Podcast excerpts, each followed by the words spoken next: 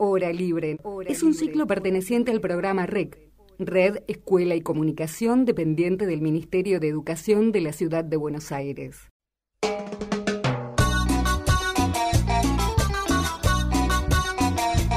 Hola a todos y todas, esto es Hora Libre en el Barrio, haciendo radio desde casa. Queremos contarles sobre los talleres de radio que hacemos en el nivel inicial, primario y secundario. ¿Cómo estás, Paula? Bien, Yael, ¿vos cómo andás? Bien, muy bien. Mm, ¿Nos contás qué tema vamos a compartir hoy? Hoy vamos a hablar de migraciones. Es un tema que se trabaja en sexto grado de la escuela primaria y que marca la historia de nuestro país desde finales del siglo XIX, cuando comenzaron a llegar un número importante de personas desde regiones de Europa, un continente que estaba marcado por una guerra devastadora. Qué tema difícil, Pau. Sí, sin dudas. Pero antes de avanzar, quiero compartir con vos un texto que grabaron los chicos y las chicas de la Escuela 19 del Distrito Escolar 11, Fragata Libertad. Yo sé que se trata de un autor que a vos te gusta mucho. Espero que lo disfrutes. Escuchemos.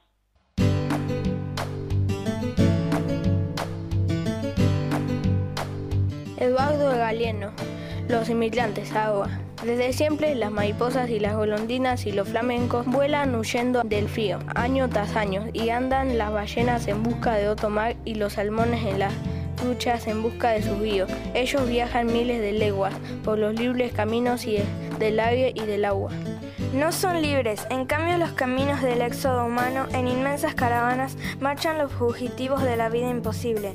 Viajan desde el sur hacia el norte y desde el sol naciente hacia el poniente. Les han robado su lugar en el mundo, han sido despojados de sus trabajos y sus tierras. Muchos huyen de las guerras, pero muchos más huyen de los salarios exterminados y de los suelos arrasados. Los náufragos de la globalización peregrinan inventando caminos, queriendo casa, golpeando puertas. Las puertas que se abren mágicamente al paso del dinero se cierran en sus narices. Algunos consiguen colarse, otros son cadáveres que la mar entrega a las orillas prohibidas, o cuerpos sin nombre que yacen bajo tierra en el otro mundo a donde querían llegar. Sebastián Salgado los ha fotografiado en 40 países durante varios años.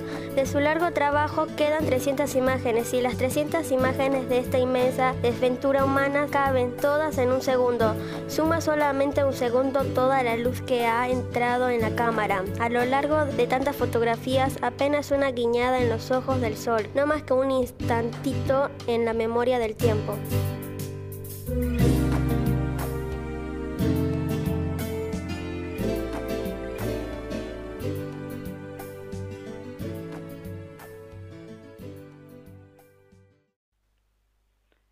Qué lindo, los chicos y las chicas leyendo a Eduardo Galeano. Sí, de eso se trató lo que escuchamos. A veces, en temas tan sensibles, entrar por la puerta de la literatura es una buena decisión. Así que después de leer varios textos, eligieron grabar este porque les pareció el que mejor nos introducía en el mundo de los migrantes. ¿Y qué encontraron en ese mundo? Encontraron muchas, pero muchas historias. ¿Sabes dónde ya? ¿Dónde? En las propias familias de la comunidad educativa, porque Argentina tiene una larga historia de migrantes. A diferencia de lo que sucedía allá por finales de 1800, el principio del siglo XX estuvo signado por la llegada de migrantes de países vecinos como Bolivia, Paraguay, Chile y Uruguay. Claro, también de Perú y en este último tiempo de Venezuela. Exacto. Las historias de estas familias son testimonios que vale la pena escuchar. Reconstruirlas también es fortalecer la identidad de los chicos y de las chicas. Así que la tarea que les propusimos fue que investigaran en sus casas si había personas migrantes. Te cuento que no hubo quien no encontrara una historia para contar. ¿Querés escuchar una de ellas? Por supuesto, dale. Mi nombre es Mireli Álvarez. ¿Cómo fue el cambio? El cambio fue muy repentino, más que todo me costó adaptarme a, al dialecto, un poco a las costumbres, la comida, las distancias. ¿Por qué viniste acá? Vine acá porque mi mamá se enfermó, eh, ella tiene cáncer, eh, le estaban haciendo quimioterapia, entonces vine a apoyarla y estar con ella, ¿no? En ese momento tan fuerte que está pasando. ¿A qué te dedicabas y a qué te de dedicas ahora? Eh, yo soy de profesión esteticista, también soy enfermera, tengo una licenciatura también en turismo y hotelería, pero más me he dedicado a esteticista, eh, que estaba ejerciendo allá, tuve mi gabinete estético y por suerte puedo trabajar ahora acá eh, y eso es lo que me está, me está ayudando ¿no? a vivir. ¿Extrañas a tu país? ¿Volverías? Extraño mi país y si tuviera la oportunidad de volver, sí, volvería. ¿Sigues alguna tradición de tu país? Sí, siempre, siempre. Eh, las tradiciones no están bien arraigadas, así que no es difícil, digamos, cambiar de la noche a la mañana. Pero eso siempre lo lleva uno ahí al fondo del corazón. ¿Cómo la pasas en Buenos Aires?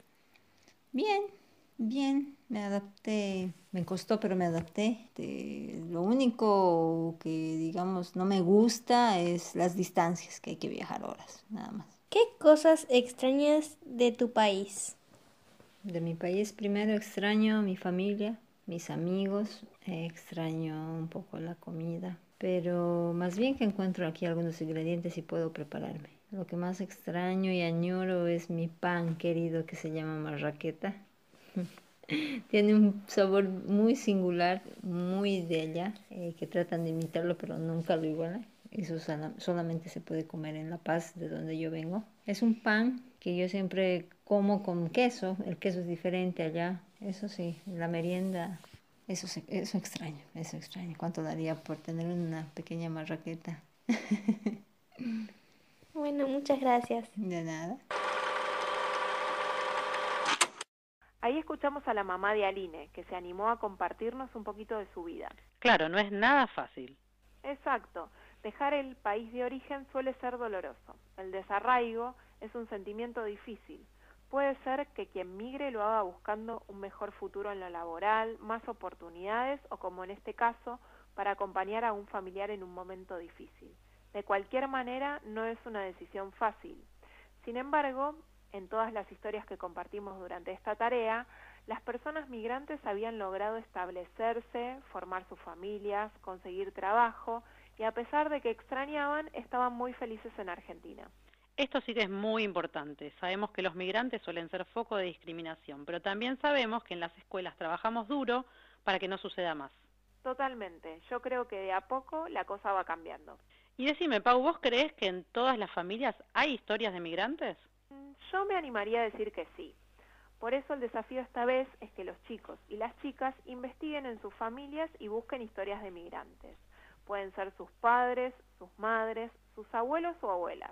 Tal vez sean sus bisabuelos o bisabuelas, que ya no vivan para contarlo, pero que seguro puedan recuperar esas historias de boca de otros familiares. Van a descubrir testimonios que seguro les sorprendan. Si se animan, pueden grabar las entrevistas. Les juro que son joyas que vale la pena atesorar. Me parece un muy buen plan para esta cuarentena. Esperemos que lo disfruten y hasta la próxima.